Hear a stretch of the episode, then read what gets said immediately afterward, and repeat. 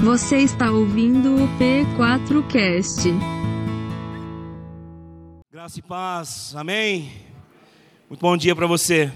Amanhã nós estaremos completando três semanas de nossos 40 dias de jejum e oração. E lá se irão 21 dias, passando pouco mais da metade do nosso tempo. Glória a Deus, não é? Deus tem nos trazido até aqui. Jejuar não é uma tarefa muito fácil, ainda mais nos dias de hoje, dias esses que parece que nada que a gente faz traz alguma mudança. E pode ter certeza, nada que a gente faz muda. Nada. Porque não é pelo fazer, é pela glória dele. Porque dele, por ele e para ele são todas as coisas. Então, porque nós fazemos uma campanha de 40 dias de jejum e oração? Porque nós fazemos isso se nada podemos fazer para que Deus faça algo? Por que fazemos isso? Porque nós estamos sendo transformados. Amém? Tudo que nós fazemos traz transformação para as nossas vidas. A grande realidade é que quando nós jejuamos, nós estamos evidenciando para nós mesmos que Deus, para nós, é mais importante do que a comida que a gente come. Amém? Deus para nós é mais importante que o café. Deus para nós é melhor que chocolate. Olha aí. Tem gente que fala assim: Eu te amo mais que chocolate. Significa que o chocolate é muito amado. Deus para nós é mais importante que tudo. Então, quando nós jejuamos, nós fazemos para provar a nós mesmos. Nós fazemos para evidenciar para nós mesmos e para o mundo espiritual quem é o Deus a quem servimos. Nosso Deus é imutável, é todo poderoso.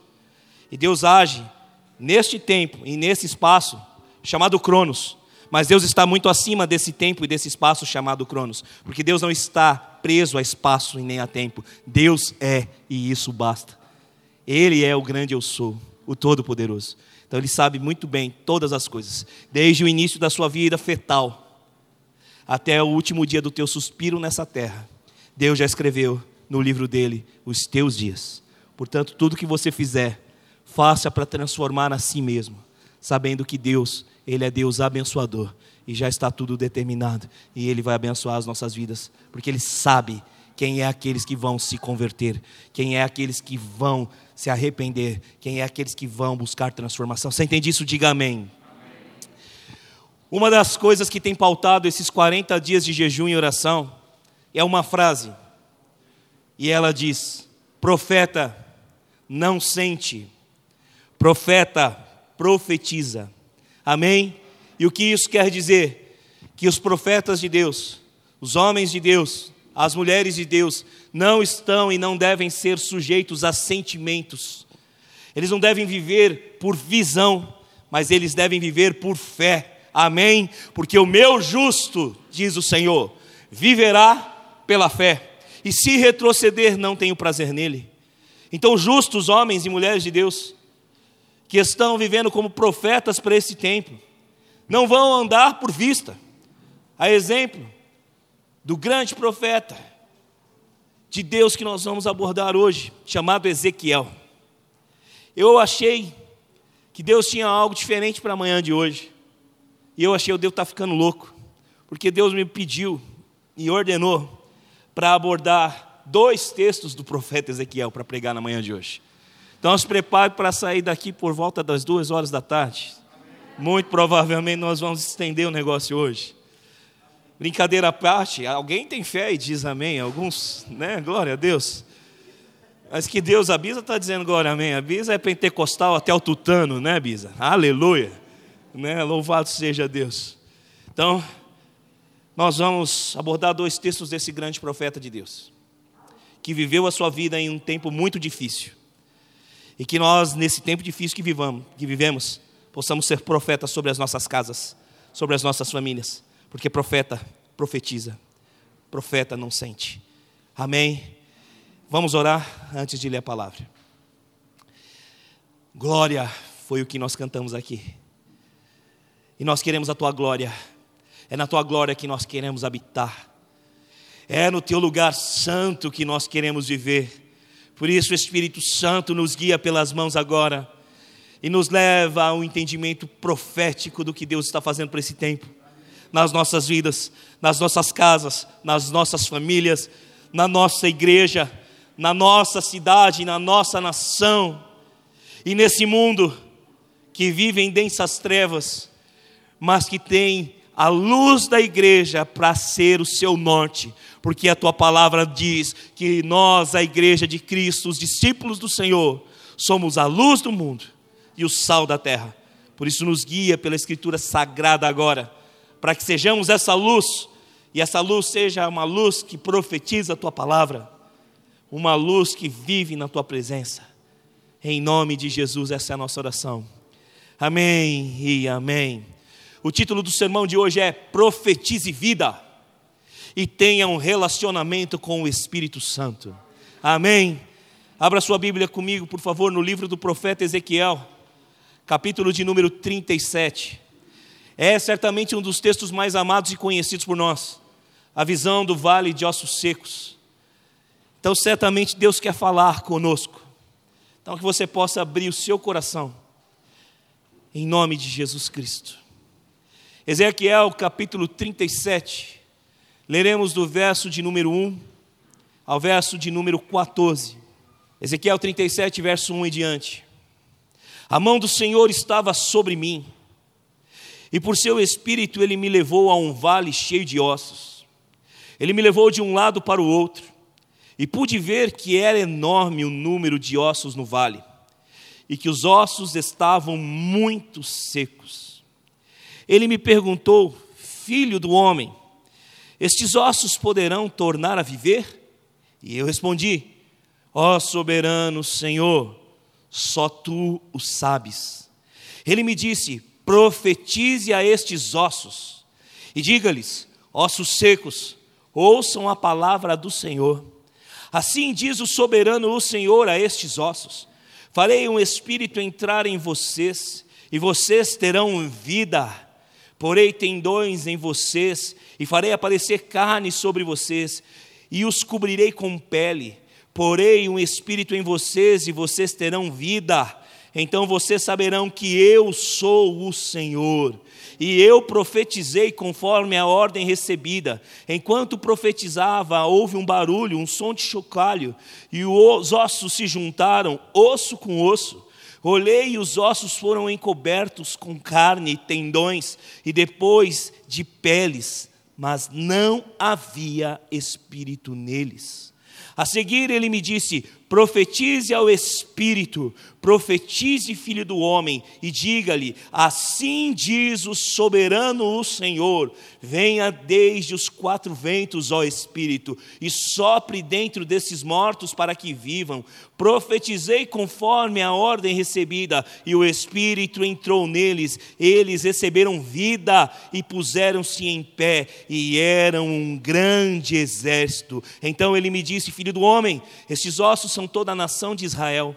Eles dizem: nossos ossos se secaram, nossa esperança desvaneceu-se, fomos exterminados. Por isso, profetize e diga-lhes: Assim diz o Senhor, o soberano, o Senhor, o meu povo, vou abrir os seus túmulos e fazê-los entrar, fazê-los sair trarei vocês de volta à terra de Israel, e quando eu abrir os seus túmulos e os fizer sair, vocês, meu povo, saberão que eu sou o Senhor.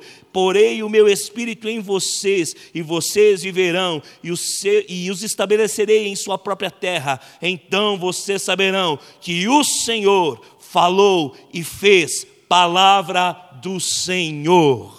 Amém profeta Ezequiel, como já dito, viveu num tempo muito difícil. Viveu durante o cativeiro de Babilônia. Foi um dos dez mil levados, cativos por Nabucodonosor, em 597 a.C. O profeta Ezequiel profetizou para o povo de Judá. Seu nome significa Deus é forte ou Deus fortalece. Amém? Durante tempos difíceis, como a nação vivia, vivia durante tempos difíceis, como nós temos vivido, o que nós mais precisamos é de um Deus forte, de um Deus que fortalece. Amém. Esse era o significado do nome de Ezequiel e era um significado profético para a nação. Então a palavra do Senhor está vindo a você nessa manhã, através de um Deus forte e que vai te fortalecer. Você recebe isso, diga amém. O Deus forte está aqui, o Emanuel está aqui e ele vai te fortalecer, ele vai te capacitar. Você viverá todo o plano e o propósito de Deus para sua família, para sua casa, para a nossa igreja. Você crê nisso? Diga amém. O livro do profeta Ezequiel, ele pode ser dividido, segundo os estudiosos, em três grandes oráculos. O primeiro oráculo é o juízo contra Judá. Vai dos capítulos 1 ao capítulo de número 24. O segundo oráculo é o juízo contra as nações ímpias, estrangeiras. Vai de Ezequiel 25 a 32. E o terceiro oráculo é o oráculo final. Mensagens de esperança e restauração vão desde o capítulo 33 do livro do profeta Ezequiel ao capítulo 48. O texto que nós acabamos de ler e o texto que nós leremos em breve, Ezequiel 47, 1 a 12, a visão do rio de Deus, são textos que fazem parte do oráculo final do profeta. São mensagens de esperança e restauração. Você está entendendo? Diga amém. Então, diante de tudo que eu estou expondo aqui, eu preciso resumir tudo em uma frase só. Você está diante de um Deus que é forte e que te fortalece e que tem para você na manhã de hoje uma mensagem de esperança e de restauração. Você recebe isso? Diga amém. É manhã de bênção para nossas vidas, é manhã de alegria para nós. O que nós precisamos fazer com tudo que nós vamos receber nessa manhã? Tomar posse da força do Senhor. Amém. Tomar posse daquilo que Deus tem nos dito. E a partir de agora, nós vamos entender que é nossa função profetizar diante dos lugares de morte que cercam as nossas vidas. É tua função, é minha função, como homem de Deus, como mulher de Deus, profetizar. Alguns pensam que profetas são somente aqueles que têm o dom de profecia. Mas eu quero te dizer uma coisa: todo homem e mulher de Deus que é ungido pelo Espírito Santo, que tem o Espírito Santo nas suas vidas, ou seja, todo homem e mulher de Deus pode abrir a sua boca e profetizar a palavra do Senhor. Você está entendendo? Diga amém. Assim como Josué, por exemplo, no meio da decadência nacional, no meio do monte de pessoas que estavam adorando os outros deuses, disse: Vocês adorem o que vocês quiserem, busquem o que vocês quiserem, eu e a minha casa serviremos ao Senhor. São palavras como essa que você tem que profetizar. Eu, os meus filhos, a minha casa e a minha família serviremos ao Senhor. Você entende isso? Diga amém. Primeiro tópico do sermão de hoje faz parte do título: Profetize vida. Amém? Os tempos eram difíceis. O povo estava ressequido. O povo estava cansado o povo estava abatido. Um povo espalhado e muito, muito desanimado. Olha o verso 11 comigo, por favor. Então ele me disse: Filho do homem, estes ossos são toda a nação de Israel. Eles dizem: nossos, ossos se, nossos ossos se secaram e nossa esperança se desvaneceu. Fomos exterminados. O povo está desesperado. O povo está acabado. E diante de tal visão que Ezequiel está tendo, Deus lhe faz uma pergunta, um verso 3. Esses ossos podem tornar a viver? Queridos, os ossos não estavam apenas secos. A palavra enfática é estavam muito secos. Ou seja, todo resquício de vida que um dia existiu, há muito tempo já havia sido deixado. Eu quero abrir um parênteses rápido. As pessoas às vezes perguntam: como se dará o dia da ressurreição dos mortos? Imagina um cemitério cheio de ossos, ossos para todos os cantos. É isso que está acontecendo aqui. Ossos para todos os cantos, ossos de corpos diferentes, juntos.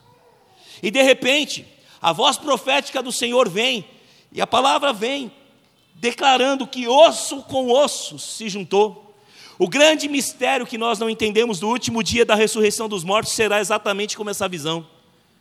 O mar dará os seus mortos, diz a Bíblia. Tudo vai se reunir. Deus ressuscitará todos, e todos passarão pelo grande tribunal de Cristo. Mas eu e você, e os nossos amados irmãos que passaram pela morte, nós seremos arrebatados com Cristo nos ares e viveremos com Ele para todo sempre. Sabe o que vai acontecer no grande dia da ressurreição, onde instantaneamente os mortos ressuscitarão? É um grande movimento de ossos que se levantará como um grande exército de crentes de todas as gerações que não se curvaram a este mundo, que não se curvaram a esse tempo e se juntarão com os que estiverem vivos, e nós seremos um grande exército celestial que viveremos com Cristo e governaremos com Ele para todo o sempre, e já não haverá mais choro, nem dor e nem ranger de dentes, porque a morte foi tragada pela vida. Você entende isso? Diga amém. É isso que nós vamos viver. A visão de Ezequiel não é apenas a visão para o tempo de Israel, mas é uma visão profética para o tempo final da igreja na terra, aonde o povo de Deus receberá vida da parte do Senhor. Você entende isso? Diga amém. Parênteses sobre a escatologia fechado. Agora preste muita atenção. Diante da constatação de que os ossos estavam muito secos, Deus pergunta: pode ter vida aqui? E o profeta vai responder: Tu sabes, Senhor. Aprenda a primeira lição. Profetas não andam segundo os seus sentimentos. Porque se ele olhasse para os ossos muito secos, ele ia dizer: De jeito nenhum, Senhor. A vida já se foi há muito tempo. Não tem como ter vida aqui. Por isso que profeta não sente, não anda segundo sentimentos, não anda segundo ver. Profeta simplesmente profetiza. E profetiza o que? Aquilo que o Senhor sabe. Você está entendendo? Diga amém. Quando Ezequiel responde para ele, só tu sabes, no verso 3, o verso 4 vem nos dizer: Então ele me disse: profetize a estes ossos e diga-lhes: ossos secos, ouçam a palavra do Senhor. Profeta não vive de sentimentos, ele não sente, ele profetiza, mas um profeta não profetiza o seu pensamento, o profeta não profetiza o que ele acha, o profeta profetiza a palavra do Senhor. Está entendendo? Diga amém. Eu conversava com uma família essa semana que tem passado uma grande luta em sua casa com seus filhos. E há muitos anos atrás, nós oramos por um desses filhos que estava vivendo um momento de distanciamento do Senhor. E nós passamos semanas e semanas em jejum e oração por esse filho desse casal. E Deus restaurou. E esse filho hoje é uma bênção. Esse casal já é avô por conta desse filho. E agora eles estão vivendo uma fase diferente. E um outro filho está vivendo da mesma forma. E esse casal estava angustiado. E ao conversarmos, eu disse: Lembram-se daquilo que o profeta Jeremias ensinou? Quero trazer à memória aquilo que me dá esperança. O Senhor já restaurou um filho seu. O Senhor já restaurou sua família um dia e Ele é poderoso para restaurar aqui e agora de novo, porque Ele é um Deus que faz de novo, Ele é um Deus que faz novamente, Ele é um Deus que tem todo o poder. Você entende isso? Diga amém. Então eu disse a esse casal: vamos profetizar, vamos orar porque vocês e a casa de vocês vão servir ao Senhor. Não abra mão disso. Pode passar o tempo que passar, pode vir a luta que vier, você pode enxergar a morte batendo na sua casa e pode chegar ela estabelecida dentro da sua casa, mas enquanto você entender que profeta profetiza a palavra de Deus, erga a sua mão e declare: A minha casa é uma bênção, o meu filho é uma bênção, a minha família é uma bênção, e eu e a minha casa serviremos ao Senhor o meu marido é bênção, minha esposa é bênção. Você entende isso? Diga amém. amém. Profetiza, filho do homem. Profetize a palavra do Senhor. Querido, há muita gente para olhar e falar, tem muita morte. Há muita gente para constatar a falência da família. Há muita gente para dizer, não tem mais jeito. Agora você não é muita gente. Você é um povo escolhido do Senhor. Como diz o apóstolo Pedro, raça eleita povo santo, sacerdócio real. Vocês foram chamados para anunciar as virtudes daquele que nos tirou das trevas e nos trouxe para a sua maravilhosa luz. Profetize, irmão. Declare a palavra do Senhor. Profetize a palavra de Deus. Está entendendo? Diga amém. Agora, não basta apenas profetizar a palavra do Senhor. Nós precisamos, precisamos ir um degrau além. Já disse isso e torno a repetir. Muitas vezes converso com o pastor Daniel e nas nossas conversas a gente chega a algumas conclusões. E nas nossas falas, o pastor sempre diz: Rô, oh, a gente precisa nos aproximar daquela igreja antiga, aquela igreja que orava, aquela igreja que aconteciam as coisas a gente precisa ter aquele fervor, a gente precisa ter aquela fé. E eu digo sempre ao pastor Daniel: Pastor, preste atenção. Aquele povo estava perto, Jesus havia acabado de ascender aos céus, os discípulos ainda estavam presentes, o Espírito Santo havia acabado de ser derramado em Atos dos Apóstolos, capítulo 2, eles foram cheios. 30, 40, 50, 60 anos após a ascensão de Nosso Senhor aos céus, Ainda havia um grande mover naquele lugar, na antiga Jerusalém, naquele lugar onde os profetas tinham passado. Samaria, Judéia, Roma, Grécia, a palavra de Deus estava se espalhando, homens cheios do Espírito Santo, cheios de Deus, estavam vivendo a iminência da volta de nosso Senhor. Ao ponto de Paulo ter que repreender a igreja de Corinto, porque eles estavam deixando até de ter intimidades com as suas esposas e maridos, com medo de não estarem preparados para encontrar-se com o Senhor. A ponto de Paulo falar assim: olha, queridos, não sejam ignorantes quanto aos que já dormiram, porque eles pensavam que aqueles que morreram iam ficar aqui enquanto a igreja fosse arrebatada. E Paulo dizia: calma aí, gente. Os que morreram no Senhor, dada a última trombeta, ao soar da voz do arcanjo, ressuscitarão primeiro, e nós, os que estivermos vivos, seremos arrebatados juntamente com ele para as nuvens. Você entende isso? Diga amém. A igreja vivia nessa iminência, a igreja tinha esperança. Mas o tempo passou. E mais de 2020 anos depois estamos nós aqui. Nós já não temos o mesmo fervor espiritual. Nós já vivemos um tempo difícil. Estamos distantes daqueles homens. Mas tem uma coisa que nós temos que aqueles homens também tinham: a palavra de Deus. Amém. Nós temos a palavra, mas não basta apenas a palavra. Leia o verso 7 comigo. E eu profetizei conforme a ordem recebida.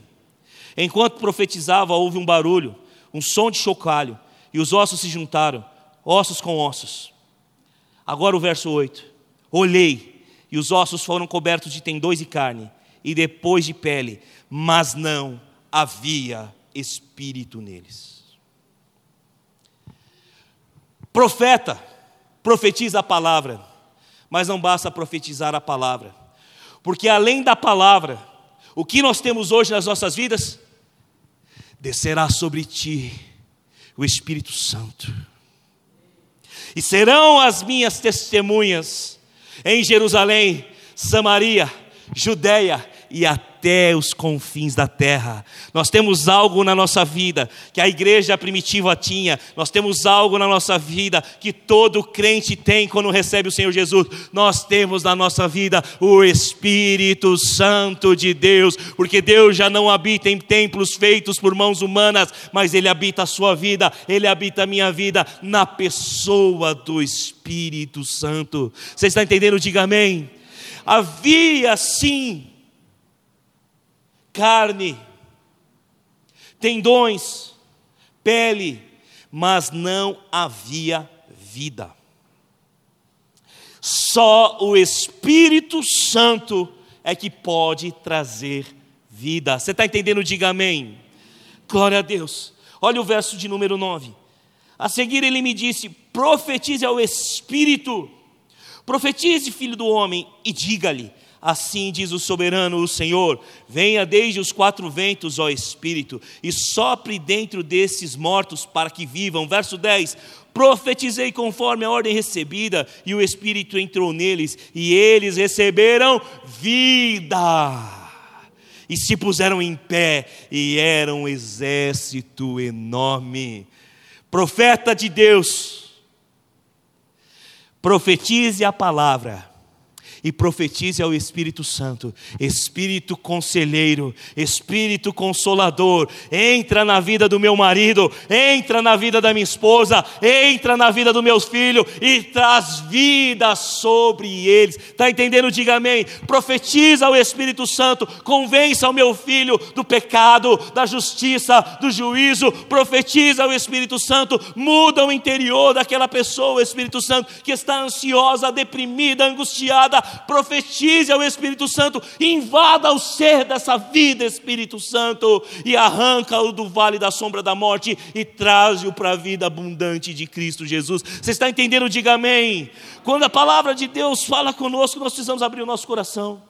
São 40 dias de jejum e oração, são 40 dias de clamor, onde Deus quer te ensinar a ser homem e mulher, profeta na sua casa, profeta onde você estiver. Então aprenda a lição do profeta Ezequiel. O profeta profetiza a palavra, e o profeta profetiza o Espírito, e a vida vem.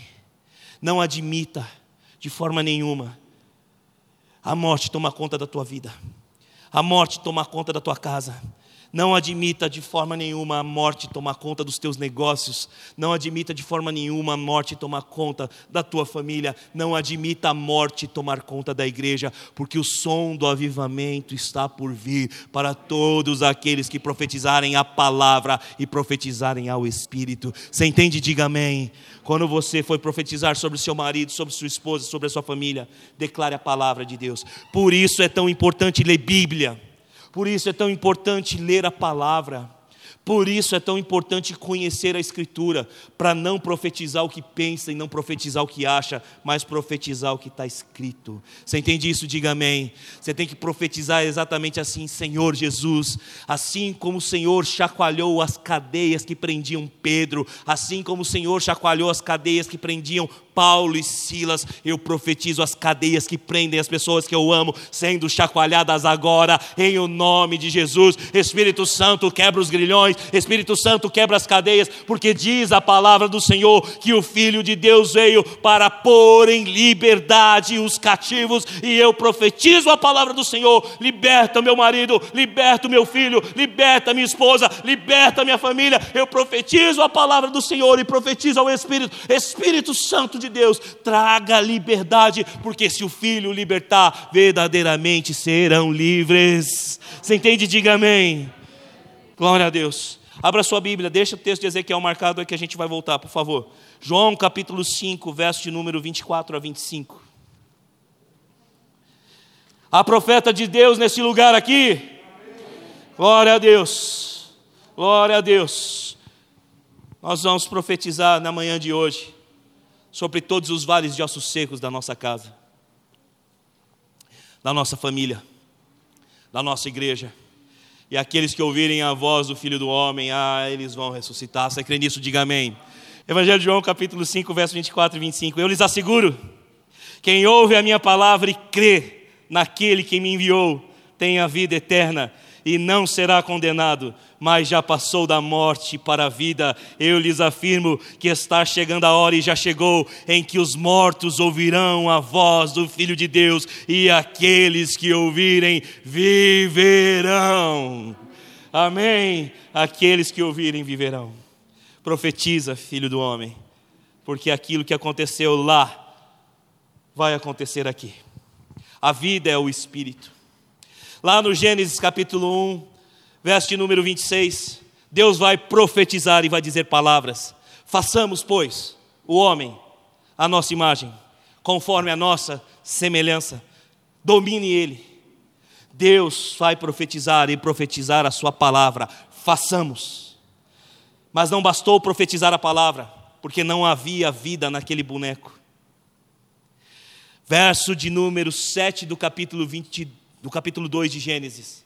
Deus, ruá, soprou o espírito nas narinas de Adão, e Adão se tornou alma vivente. Você entendeu o princípio?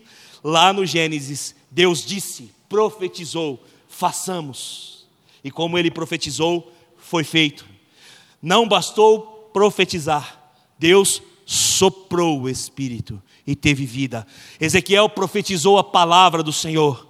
Não bastou profetizar a palavra, ele precisou profetizar a vida, e a vida é o Espírito. Amém? Por isso que todo que ouvir a voz do Filho do Homem vai ressuscitar, porque o Filho do Homem é poderoso para fazer infinitamente mais do que aquilo que nós podemos pedir, pensar ou imaginar. Você crê? Diga amém. Glória a Deus. Olha que bênção, 11 de 5 e eu já terminei o primeiro sermão, o primeiro texto. Dá para pregar em dois sermões isso aqui. Agora, abra sua Bíblia comigo. Evangelho, não. Ezequiel, capítulo de número 47. Verso de número 1 ao verso de número 12. Enquanto você abre, deixa eu te relembrar o que eu disse. Qual é o significado do nome de Ezequiel? Deus forte, Deus que fortalece. Amém? Qual é o oráculo profético que nós estamos ministrando na manhã de hoje?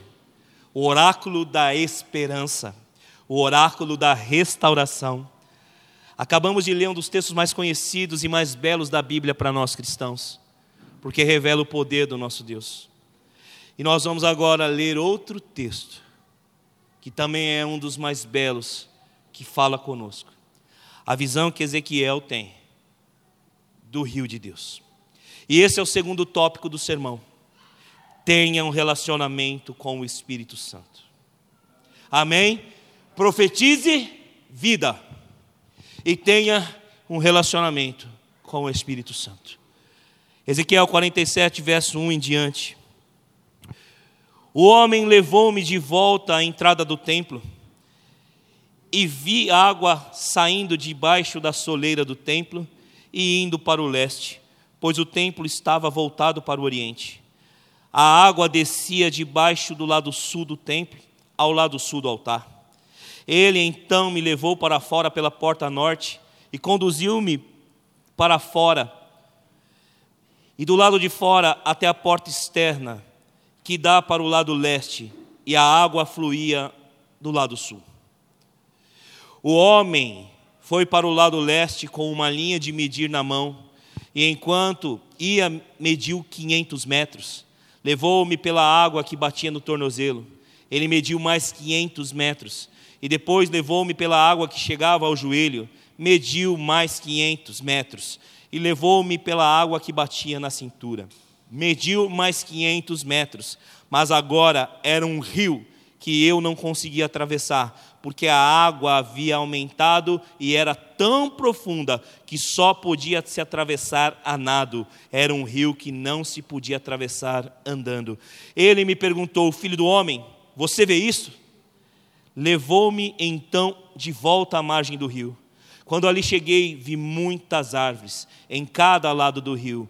Ele me disse: Esta água flui na direção da região situada a leste e desce até Arabá onde entra no mar. Esse mar é o mar morto. Quando deságua no mar, a água ali é saneada. Por onde passar o rio, haverá todo tipo de animais e peixes, porque essa água flui para lá e saneia a água salgada, de modo que onde o rio fluir, tudo viverá. Amém. Seguindo, pescadores estarão ao longo do litoral, desde Engedi até em Angleim. Haverá locais próprios para estender as redes. Os peixes serão de muitos tipos, como os peixes do mar grande, mas os charcos e os pântanos não serão saneados, serão deixados para o sal. Árvores frutíferas de toda espécie crescerão em ambas as margens do rio, suas folhas não murcharão e os frutos não cairão, todo mês produzirão, para que a água vinda do santuário chegue a elas, seus frutos servirão de comida e suas folhas de remédio. Palavra do Senhor. Amém. Nesta outra visão, que faz parte do oráculo profético de esperança e restauração, o profeta vê um grande rio que nasce do templo do Senhor, e esse rio deságua no Mar Morto. Observa, antes a morte estava em um vale de ossos secos, agora a morte está em um grande rio, melhor dizendo, em um mar. O mar morto. A morte num vale, a morte no mar. No vale de ossos secos, o vento trouxe vida, o sopro de Deus, o ruar, o Espírito.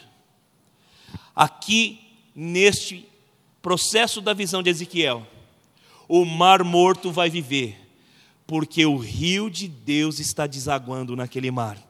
Tanto o ar, o sopro, o Espírito, o ruar, o pneuma, tanto o ar quanto as águas representam a obra do Espírito Santo nas nossas vidas. Está entendendo? Diga amém. Aonde o Espírito Santo entra, passa-se da morte para a vida. Amém. E por que o mar morto? O mar morto está muito abaixo do nível do mar. A localização dele é bem abaixo, portanto, as águas que desaguam no mar morto, elas não têm por onde fluir. Então elas ficam ali paradas. A única maneira daquelas águas dispersarem é pela evaporação. E à medida que a água evapora, a quantidade de sal na água vai ficando cada vez maior. E, portanto, não pode haver vida no Mar Morto, pela quantidade de sal. A densidade do sal é tão grande no Mar Morto, que se alguém tentar afundar nele, não consegue. Não dá para afundar. Você deita lá, boiando, não afunda mesmo que faça força para isso. Neste lugar não há vida, a menor possibilidade de vida. Exatamente como um vale de ossos secos, ossos muito secos, não poderiam ter vida, o mar morto não poderia ter vida, na perspectiva humana, mas na perspectiva de Deus, aonde a morte está atuando, pode e haverá a vida. Você entende isso? Diga amém. Só Deus pode trazer vida a lugares de mortes. Só Deus pode fazer isso. Você entende? Diga amém. Agora o profeta não está profetizando. Agora o profeta está vendo o agir de Deus. Amém? Ele está se relacionando com a visão. Por isso que o primeiro tópico do sermão fala sobre você profetizar. E o segundo tópico fala sobre você se relacionar com o Espírito Santo. No primeiro, o profeta está profetizando. No segundo, o profeta está se relacionando. Ele entra nas águas desse rio. As águas estão dando primeiramente no tornozelo. E depois ele vai andando de maneira cada vez mais profunda. Amém. Daqui a pouco a gente vai mergulhar nessa perspectiva. Mas vamos fechar o raciocínio mais uma vez. Olhe os versos de número 6 ao verso de número 9. Ele me perguntou: Filho do homem, você vê isso? Levou-me então de volta à margem do rio. Quando ali cheguei, vi muitas árvores em cada lado do rio. Ele me disse: Esta água flui na direção da região situada a leste e desce até Arabá, onde entra no Mar Morto. Quando deságua no mar, a água ali é saneada, ou seja, o sal diminui. Por onde passar o rio, haverá todo tipo de animais e de peixes, porque essa água flui para lá e saneia a água salgada, de modo que onde o rio fluir, existirá a vida. Amém? Você é profeta? Há profetas de Deus aqui nessa manhã, há profetas de Deus assistindo pelo YouTube, então, se há profetas, acredite, quando você profetiza, a palavra de Deus. Quando você profetiza o Espírito, você pode assistir o Espírito Santo trazer vida onde há morte. Amém. É promessa de Deus. Onde houver morte, vai haver vida. Onde houver morte, você vai poder ver isso. Em nome de Jesus Cristo. Quando nós lemos o texto de João 5, 24 a 25, todos os mortos que ouviram a voz do Filho do Homem vieram à vida. como aquele exército de vale de ossos secos que ouviram a palavra profética. Amém? Você está entendendo? Quando os mortos ouvirem a palavra profética da boca de Jesus, esses vão ressuscitar. Quando nós profetizarmos, os mortos vão ressuscitar. Agora, quando nós entendermos que o relacionamento com o Espírito Santo é um relacionamento de fluir, você vai entender o que Jesus disse no Evangelho de João, capítulo 7, versos 37 ao verso 39. Abre comigo, por favor. João, capítulo 7, versos de número 37 ao verso de número 39. Amém? Encontrou? No último e mais importante dia da festa, Jesus levantou-se e disse em alta voz: Se alguém tem sede, venha a mim e beba. Quem crer em mim, como diz a Escritura, do seu interior fluirão rios de águas vivas. Ele estava se referindo ao Espírito Santo que mais tarde receberiam os que nele crescem. Até então, o Espírito ainda não tinha sido dado, pois Jesus ainda não fora glorificado. Ao que, que Jesus estava se referindo? Aquele que crê em mim. Do seu interior fluirão rios de água viva. Isso refere-se à obra do Espírito Santo. Na visão de Ezequiel, há um rio trazendo vida. Jesus recorre à mesma figura do rio para se referir ao Espírito Santo. Onde o Espírito Santo vem, a vida.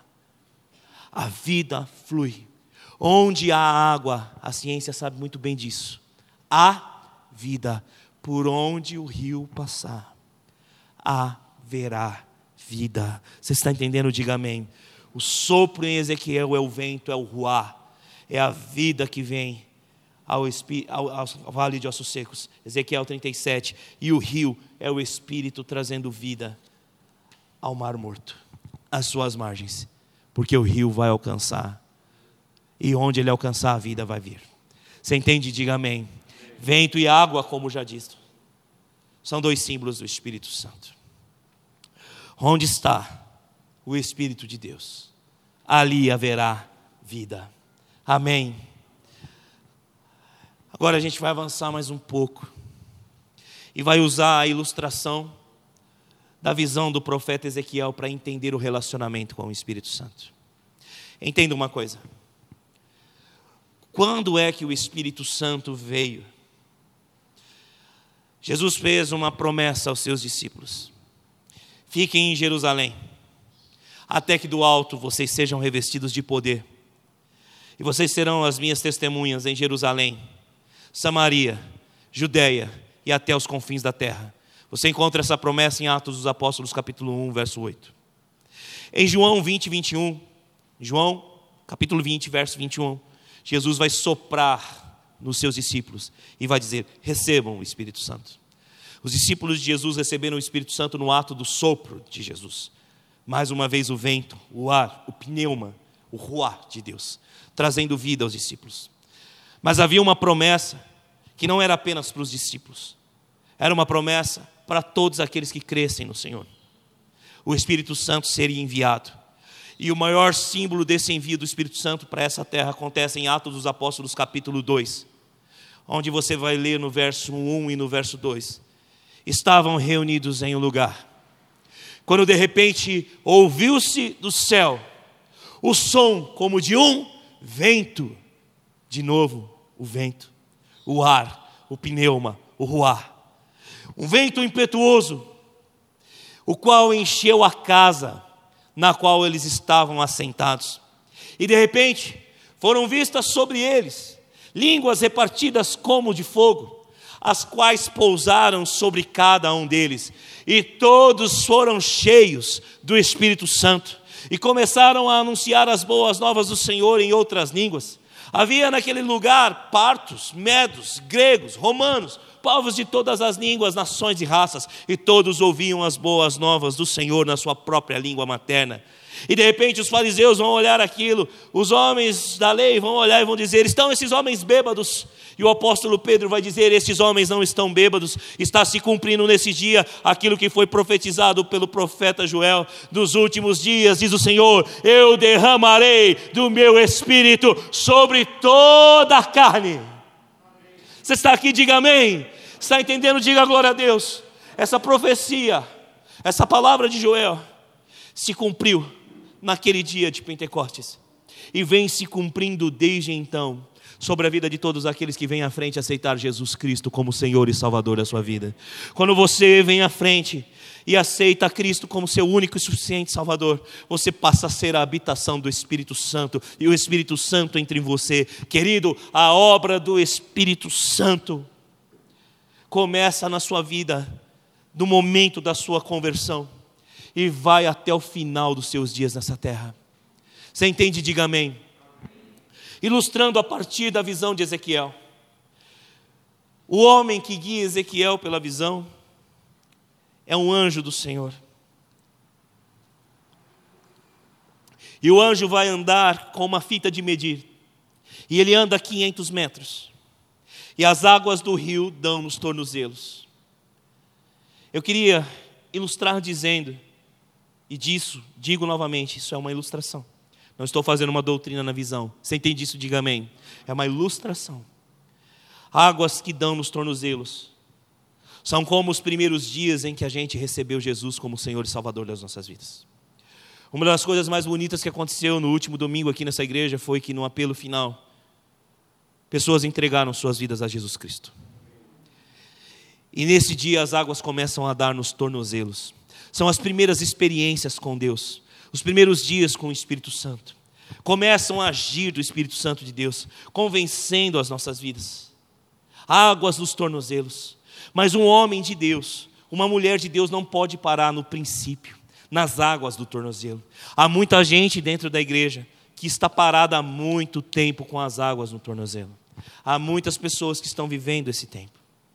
Mas um homem de Deus, assim como o profeta Ezequiel, segue a orientação de Deus. E o anjo do Senhor andou mais 500 metros, e a água agora começa a chegar mais alta e começa a dar nos joelhos, mostrando profundidade de relacionamento com o rio, de relacionamento com o Espírito Santo. Está entendendo? Diga amém. Cada vez mais profundo. E de repente ele anda mais 500 metros e a água dá na cintura. E de repente ele anda mais 500 metros e as águas já são de nadar. O rio já tomou conta do profeta. Querido, sabe o que acontece? Como diz o pastor Luciano Subirá pregando um sermão sobre esse texto. Tem muitos de nós que estão esperando o dia em que o rio de Deus vai invadir as nossas vidas e vai nos inundar. Deixa eu te dizer uma coisa, como o Luciano disse: não é o rio que vai entrar em você, porque ele já entrou, ele já está dentro de você. Agora, a partir do momento que ele já está em você, você precisa começar a entrar dentro do rio para que você não fique apenas com água nos tornozelos, porque enquanto há água no tornozelo, no joelho e na cintura, você controla o rio.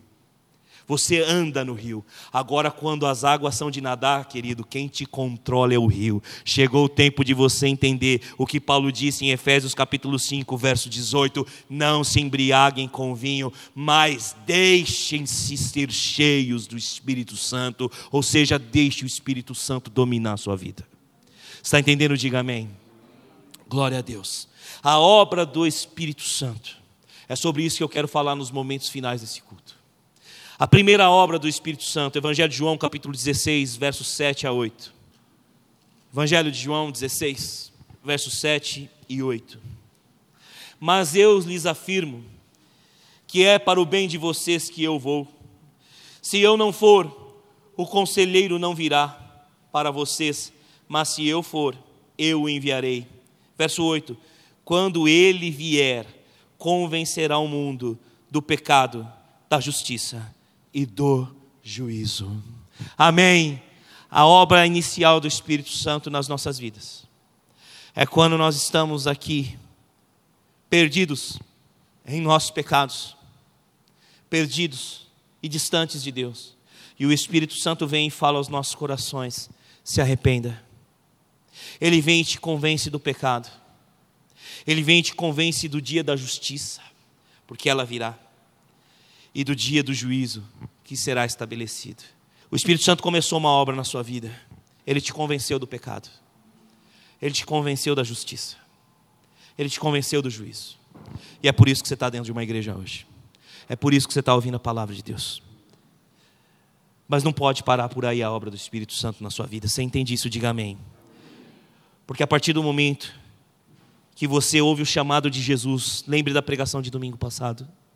Vinde a mim, todos que estão cansados e sobrecarregados, e eu vos darei alívio. Tomai de mim que sou manso e humilde de coração, porque o meu jugo é suave e o meu fardo é leve. Quando você ouve esse primeiro convite de Jesus, você encontra descanso para sua alma.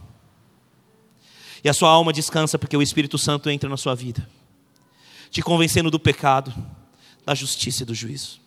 Esse é o primeiro convite de Jesus. Mas não para por aí. Imediatamente ao entrar na sua vida, vai se cumprir aquilo que diz em Romanos 8, 26 a 27, que é a continuidade da obra do Espírito Santo na sua vida.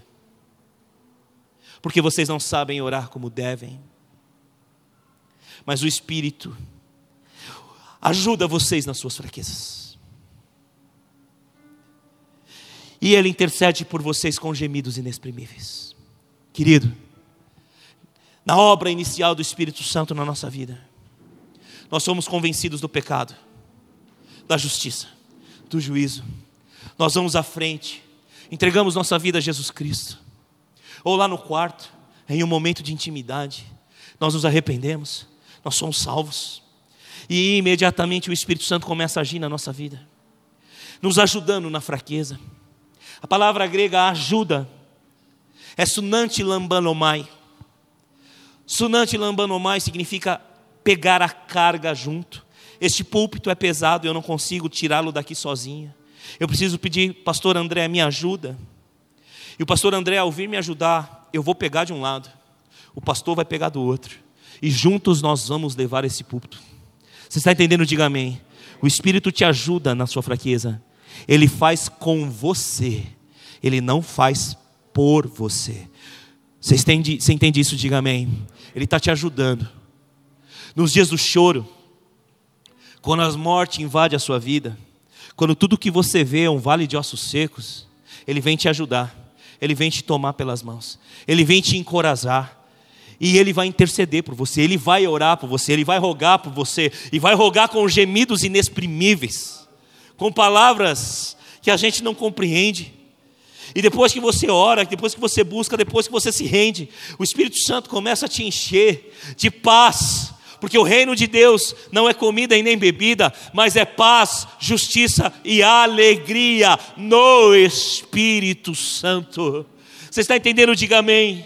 Então as águas estão dando nos tornozelos, o Espírito Santo te alcançou, te convenceu. As águas estão dando nos joelhos. Agora ele não apenas te alcança, não apenas te convence, mas ele também está fazendo algo na sua vida, te ajudando, te transformando porque não apenas o Espírito Santo, ele vem nas nossas vidas nos convencer do pecado, da justiça e do juízo, mas ele também vem nas nossas vidas nos ajudar, e não apenas nos ajuda e nos convence, mas nos transforma a imagem de Jesus Cristo. Porque a Bíblia vai nos dizer em Romanos 8, 29, que aqueles que de antemão conheceu, também os predestinou para serem conformes à imagem do seu filho. E você não vai ser imagem de Cristo pela tua força, porque vocês são salvos pela fé pela graça, mediante a fé. E isso não vem de vocês, é dom de Deus. E o dom de Deus é o Espírito, para evidenciar para nós que não é por obras, para que ninguém se glorie, mas é pela graça que vocês são salvos. E são salvos para a prática das boas novas. Porque quando nós somos salvos, nós vamos nos render ao Senhor, encontrar nele descanso, nós vamos negar a nós mesmos, porque o Espírito Santo nos conduzirá a isso. E nós vamos ir às nações pregando em nome do Pai, do Filho, do Espírito Santo, fazendo discípulos e os batizando, porque a igreja do Senhor não está morta, a igreja do Senhor não está decadente, porque tem muita gente dizendo que a igreja já era, a igreja já foi, mas existem profetas dizendo que haverá avivamento sobre a igreja brasileira, que haverá avivamento sobre a minha casa, sobre a tua casa, sobre a nossa família, que os vales de ossos secos se tornarão vida, que o mar morto das nossas vidas vai se tornar um rio cheio de vida, porque por onde Jesus passar, por onde o Espírito passar, lá haverá vida. E profeta profetiza, profetiza a palavra, profetiza o Espírito e vê se cumprir diante dos olhos dele tudo aquilo que Deus tem prometido. Você entende isso? Diga amém. Esse é o nosso Deus. Por isso que é necessário ir cada vez mais fundo. Porque vai chegar um momento em que você vai entender que Deus te chamou. E se Ele te chamou, Ele vai te dar dons para operar no nome dEle. Abra sua Bíblia em 1 Coríntios capítulo 12, verso de número 7 a 11. Ah, querido, enquanto você abre, deixa eu te falar uma coisa. Essa semana eu saí de um aconselhamento aqui na igreja. E fui para minha casa. Já eram mais de 10 horas da noite. E eu estava no carro. E o Senhor falou comigo: Filho, quem já experimentou as águas profundas, não vai conseguir viver nas águas rasas. Foi quando Deus me falou: Você vai pregar os dois textos do profeta Ezequiel, e vai ensinar a minha igreja a profetizar a minha palavra e profetizar ao Espírito. E você vai ensinar a minha igreja a entrar num relacionamento com o Espírito Santo cada vez mais fundo. Por isso, dos dois textos. Falei, Senhor, não vai ser fácil, eu vou largar aquela igreja para ir embora duas horas da tarde. Mas já são quase onze e meia e eu estou terminando meu sermão daqui a pouco. Isso significa que está sendo derramada sobre a sua vida aquilo que a Bíblia chama de graça sobre graça. Porque Deus está operando aqui. Não é pelo muito falar, mas é pelo poder do Espírito. O oráculo profético de Zacarias vai dizer: Zacarias, o que vês? E o profeta vai dizer: Eu vejo um candelabro de ouro, Senhor. E o Deus Todo-Poderoso vai dizer: Viste bem, não por força e nem por violência, mas pelo poder do meu espírito. O oráculo profético de Zacarias está dizendo a Zorobabel. As pessoas estão tentando se opor à construção do templo. As pessoas estão tentando se opor às coisas do Senhor. Mas o que você vê é um candelabro. E o candelabro que você vê representa o Espírito. Não é pela tua fala, não é pela força e nem pela violência, mas é pelo poder do meu espírito. E é esse espírito que está aqui nessa manhã, e é esse espírito que vai te encher, é esse espírito que vai te levar ao lugar santo na manhã de hoje, às águas profundas. Ele vai colocar em você um desejo imenso de se relacionar cada vez mais profundo com Deus. Sabe o que vai acontecer? Vai chegar o tempo nessa igreja que o culto de oração não vai ter mais 20 pessoas, mas vai estar todo esse povo que está aqui hoje e muito mais. Sabe por quê? Porque vai nascer no desejo, no coração de muitas pessoas, o desejo de vir pro prostrar aqui e orar. Vai dizer: chega de ficar em casa assistindo série. Chega de ficar em casa assistindo YouTube. Chega de ficar em casa, eu vou para a igreja orar. Eu vou buscar, porque se eu quero avivamento, eu tenho que orar. Se eu quero transformação, eu tenho que orar. Pessoas vão ser cheias do Espírito Santo aqui, neste lugar, e vão começar a entrar em águas mais profundas e sairão da morte espiritual. Sairão com águas no tornozelo no primeiro momento, com águas no joelho, com águas na cintura, mas vão nadar no rio de Deus. Ah, vai chegar o tempo em que nós vamos contemplar com os nossos olhos um grande exército de homens e mulheres de intercessão, um grande exército de homens e mulheres que saiam da comunidade, da comodidade do seu quarto e que vêm para a igreja clamar, que vêm para a igreja orar. Minha bisavó está aqui. Está ouvindo o sermão? Tem problema nas pernas e nos joelhos. mas está sempre orando, e vai para a igreja se arrastando, mas vai, e vai clamar. Que saudade das irmãzinhas do fogo, do coque, da saia, que erguiam a sua voz para dizer: Assim diz o Senhor. Mas sabe o tempo de hoje? Não é um tempo para ter saudade só. É o tempo para dizer: Deus, levanta novamente as mulheres de oração. Deus, levanta novamente as Déboras despertas. Levanta novamente as Esther. Levanta novamente os homens de Deus, os Pedros. Levanta novamente os Isaías que disse: Eis-me aqui, usa-me a mim. Andaste canabar serecai. Há de chegar a hora em que Deus vai levantar os profetas do último tempo, da última geração, não os profetas da língua estranha, não os profetas da visão, mas aqueles que hão de se levantar para dizer: Assim diz o Senhor. Na tua casa, na tua família, nessa igreja, porque a som de ventos de avivamento, a som de ventos impetuosos que encherão a casa. Só que tem um detalhe: quando Jesus ressuscita e faz a promessa contida em Atos dos Apóstolos 1, verso 8, havia 500 pessoas ali. 500 irmãos viram Jesus ressurreto. 500 irmãos ouviram a promessa mas apenas 120 foram cheios do Espírito Santo. Onde estavam os outros 380? Talvez preocupado com os noticiários? Na fila do posto de gasolina, do boato da greve dos caminhoneiros? Ao invés de confiar no Senhor dos Exércitos? Onde estavam eles? Na marcha da esquerda? Na marcha da direita? Onde estavam eles? Está entendendo o que eu quero dizer?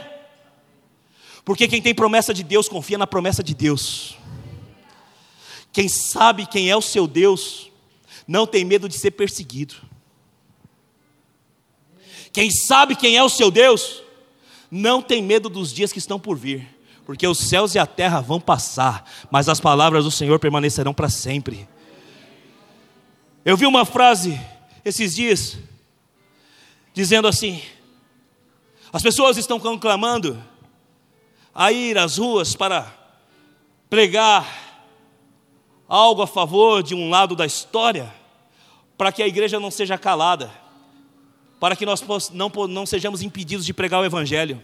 Enquanto Paulo e Silas estavam presos, o Evangelho estava sendo pregado. Enquanto Pedro estava preso, o evangelho estava sendo pregado. Paulo já morreu, Silas já morreu, as prisões lançaram João lá em Pátimos, mas a palavra do Senhor permanece para sempre, porque os homens podem ser presos, os homens podem ser mortos, mas a palavra do Senhor permanecerá para sempre. E mesmo que os homens não clamem, as pedras clamarão. As pedras clamarão. Chegou a hora de você entender o que Jesus disse: Bem-aventurados sois vós, quando sofredes perseguição por amor ao meu nome.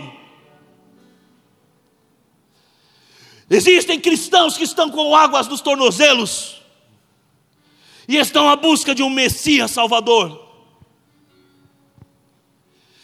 Chegou a hora de entender que o nosso papel enquanto cristão é orar pela autoridade constituída Chegou a hora de entender que você não deve ser esse homem estúpido, que não sabe que o reino de Cristo não é desse mundo. Porque muitos que estavam em passeata agora ficaram na fila do posto de gasolina. Está confiando em quem, cristão? E muitos que estarão nas próximas passeatas. Em quem você confia? Eu não estou falando contra a manifestação, não, isso é cidadania. Só que se manifeste um pouco a favor do reino de Deus. Se manifeste um pouco a favor daquilo que Deus está fazendo. Porque tem gente passando fome. E sem uma manifestação, o pobre não é lembrado. Sem uma manifestação, Ninguém fala nada sobre a inflação nesse país que acaba com o dinheiro dos pobres. O que você diz? E o que eu digo? No meio de tanta miséria e escassez dessa nação. Cuidado. Não seja massa de manobra, cristão. Cuidado. A esquerda quer te manipular. Os cristãos chamados progressistas querem te manipular. Os cristãos chamados conservadores querem te manipular. Mas o meu reino não é desse mundo, disse Jesus. Abra o coração. Abra o entendimento. Você está entendendo? Diga amém. Sai do raso. Sai do raso. Porque quando você chegar no profundo, Deus tem preparado isso. Que 1 Coríntios capítulo 12, do 7 em diante diz: Dons espirituais. Para quê? Para edificação da igreja, para pregação do evangelho. 1 Coríntios capítulo 12, verso 1. Irmãos, quanto aos dons espirituais, não quero que sejam ignorantes. Vocês sabem que, quando eram pagãos, de uma forma ou de outra eram fortemente levados para os ídolos mudos. Por isso, eu lhes afirmo que ninguém que fala pelo Espírito de Deus diz: Jesus seja amaldiçoado. E ninguém pode dizer: Jesus é o Senhor, a não ser pelo Espírito Santo. Há diferentes tipos de dons, mas o Espírito é o mesmo. Há diferentes tipos de ministérios, mas o Senhor é o mesmo. Há diferentes formas de atuação, mas é o mesmo Espírito. O mesmo Deus quem efetua tudo em todos. A cada um, porém, é dada a manifestação do Espírito visando o bem comum.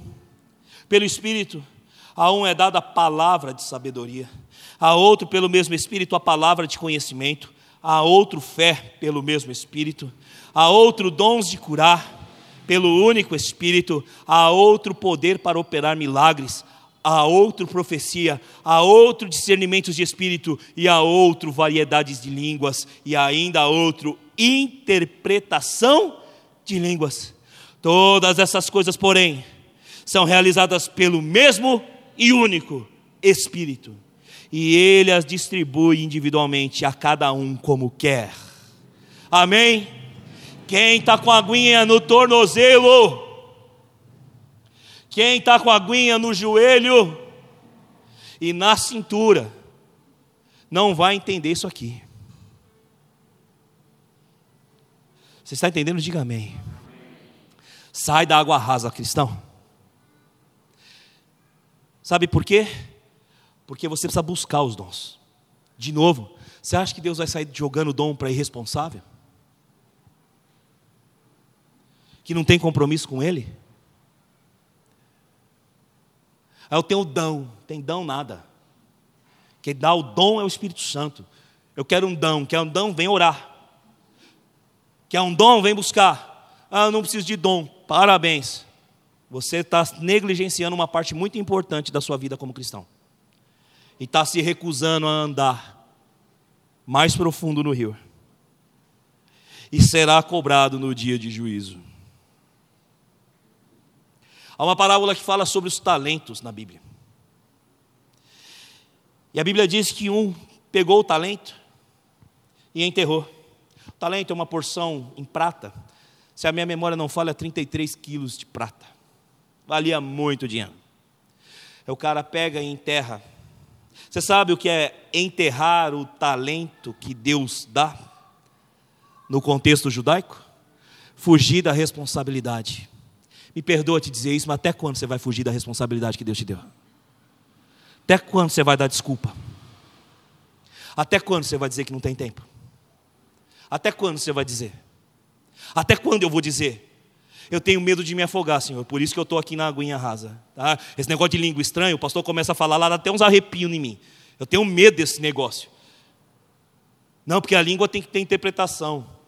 Precisa ler mais Bíblia, crente. Precisa ler Bíblia. Ah, quando o pastor começa cantando glória lá, dá medo. Tem alguns que acham que o Espírito Santo é um serial killer esperando na esquina. Ah, se o Espírito Santo me pegar, meu Deus. Ou é o bicho papão. Não, tem que tomar cuidado com esse negócio, não fico louco. Louco você está quando acha que a sabedoria desse mundo pode te encher. Porque Deus chamou os loucos desse mundo para confundir as sábias.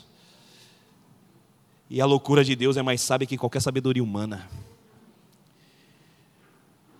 Há um tempo em que a igreja precisa se levantar. E você precisa ir para o nível profundo com Deus. Amém. Verso de número 27 a 31, do mesmo capítulo que a gente acabou de ler. Ora, vocês são um corpo de Cristo, e cada um de vocês individualmente é membro desse corpo. Deixa eu parar aqui. Vocês, quem? Cristãos, discípulos, são o corpo de Cristo. E cada um, individualmente, é membro desse corpo. Você entendeu isso? Então, se você é membro desse corpo, essa palavra é para você. Verso 28 em diante. Assim, na igreja, Deus estabeleceu primeiramente apóstolos, segundo lugar, profetas, terceiro lugar, mestres, depois os que realizam milagres os que têm os dons de curar, os que têm o dom de prestar ajuda, os que têm o dom de administração, os que têm o dom de línguas. São todos apóstolos? São todos profetas? São todos mestres? Têm todos dom de curar? Falam todos em línguas? Todos interpretam? Entretanto, busquem com dedicação os melhores dons. O que é para fazer com os dons? Buscar com dedicação. Você sabe por que está faltando profeta na igreja? Porque você está enterrando o seu dom de profeta. Você sabe por que está faltando cura na igreja? Porque você está enterrando o dom de cura. Você sabe por que está faltando o dom de revelação, de línguas e de interpretação na igreja? Porque tem muita gente aqui que está enterrando o dom, que está fugindo da responsabilidade. Deixa eu te dizer uma coisa: não fui só eu que fui chamado, você também foi. Não foram só os ministros do louvor, você também foi.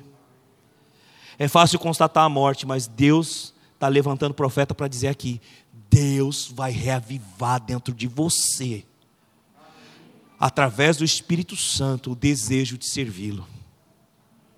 Por isso, que quem pisa um dia no Santo dos Santos não vai viver em outro lugar. Um dia você já pisou o pezinho lá. Já pisou. Ah, já. E Deus vai trazer em você uma sede, mas uma sede, que você não vai conseguir ter paz nem para dormir. Porque Deus vai te despertar e te dizer: tem coisa na sua mão que eu preciso. Porque nem aos anjos foi dada tamanha prerrogativa como pregar o Evangelho. Você está entendendo? Diga amém. Ah, é tempo de despertamento. Abra o coração para aquilo que eu vou dizer agora nas partes finais do texto, do sermão. 1 Tessalonicenses, capítulo de número 5, verso 19. Só andar um pouquinho mais para frente. Um verso tão curtinho, mas que diz tanta coisa. Não apaguem o Espírito Santo. Não apague o espírito. Segunda de Timóteo, capítulo 1, verso 6, só andar mais um pouquinho para frente. Por essa razão, torno a lembrar-lhe que mantenha viva a chama do dom de Deus que está em você, mediante a imposição das minhas mãos. Amém. Querido, quando nós falamos do relacionamento com o Espírito Santo, nas águas no tornozelo, nos joelhos e na cintura, o Espírito Santo está te conduzindo pelo caminho da conversão. Ele está te ajudando. Está entendendo? Diga amém. Mas você está indo. Se você escolher ficar parado, você fica com água no tornozelo. É você que tem que decidir não apagar o Espírito. É você que tem que decidir reavivar o dom. Você está entendendo? Diga amém. Deus chamou aqui hoje e Deus trouxe nesse lugar para uma coisa. A palavra é de esperança e também de restauração. Os oráculos proféticos de Ezequiel 37 e Ezequiel 47 são de esperança e restauração. Deus está te dando a esperança que Ele cuida de você, que Ele vai trazer vida para sua casa, mas Ele também está te dizendo: Eu vou te restaurar, porque por onde o rio passa, as árvores frutíferas brotam, e as suas folhas servem de remédio para as nações. Se esse rio passar na sua vida, ele vai te colocar vivo, forte, e você vai servir de cura para as nações. Jesus vai dizer: Não foram vocês que me escolheram, mas eu que escolhi vocês, para que vocês vão e deem fruto, e fruto que permaneça, a fim de que tudo aquilo que pedirem ao Pai no meu nome vos seja dado. Você sabe o único fruto que você vai dar que vai permanecer? as vidas que você vai alcançar. A começar da sua família. Você vai morrer e eu vou morrer, mas os seus filhos vão ficar e vão gerar os seus netos, que vão gerar os seus bisnetos, e em todas as gerações, anos após anos, milênios após milênios, haverá os remanescentes de Deus. O profeta Elias vai dizer: Senhor, só fiquei eu. E Deus dá uma palavra de encorajamento para ele. Elias, como você ainda há sete mil que não se curvaram a Baal. Eu quero profetizar que Deus vai levantar aqui nessa igreja homens e mulheres que não se curvam ao sistema, homens e mulheres que não vão buscar um Messias, mas que já encontraram o seu Messias, e o nome dele é Jesus de Nazaré. Eu quero profetizar que pessoas dessa igreja viverão aquilo que é o reino de Deus, não é desse mundo. Não, meu reino não é desse mundo. Que em nome de Jesus, você saia daqui com a seguinte missão para os próximos dias: profetiza a palavra do Senhor na sua casa, profetiza o Espírito que traga vida, assista e veja o rio de Deus invadir a tua casa e transformar o mar morto que é a tua família em um lugar de vida e esperança. Está entendendo? Diga amém. Tem muita gente que tem casa, mas não tem lar, porque casa é estrutura sobre a cabeça e lar é relacionamento. Tem muito mendigo morando em palácio, mas Deus vai transformar mendigos em príncipes e casas em lares. Deus vai mudar a história de famílias aqui. Se houver profetas que profetizam a palavra, que profetizam ao Espírito, a vida haverá. E além dessa missão, você tem o desafio de entrar cada vez mais fundo na presença do Espírito Santo, de desenterrar os teus talentos e dizer ao Senhor: Eis-me aqui, usa-me a mim. Peço que vocês coloquem em pé agora. Nós vamos ministrar novamente essa canção que diz: Eu me rasgo por inteiro. E eu quero te convidar a se rasgar diante de Deus. Você não veio aqui para ser acusado, você está entendendo? Diga amém. Você veio aqui para entender que Deus quer restaurar a sua vida e o seu ministério, e que é sua responsabilidade não permitir que a chama apague. É sua responsabilidade reavivar a chama que está dentro de você. É sua responsabilidade, profeta caminhar a níveis mais profundos do relacionamento com o Espírito Santo. Quero que você feche seus olhos agora. E nós vamos orar. E na manhã de hoje eu só vou fazer um apelo e não é a você. Espírito Santo de Deus, eu apelo ao Senhor. Que não pela força e nem pela violência das minhas palavras, nem pelos tapas no púlpito que eu dei, nem pela indignação que eu tenho dentro do meu coração, mas pelo teu poder, ó Espírito, sopra neste lugar, sopra neste lugar, sopra, sopra a rua de Deus neste lugar, e traz vida aos vales de ossos secos dessa casa de oração, porque quem pisa no Santo dos Santos não vai conseguir viver em outro lugar. Eu profetizo ao Espírito, traga a vida às famílias aqui.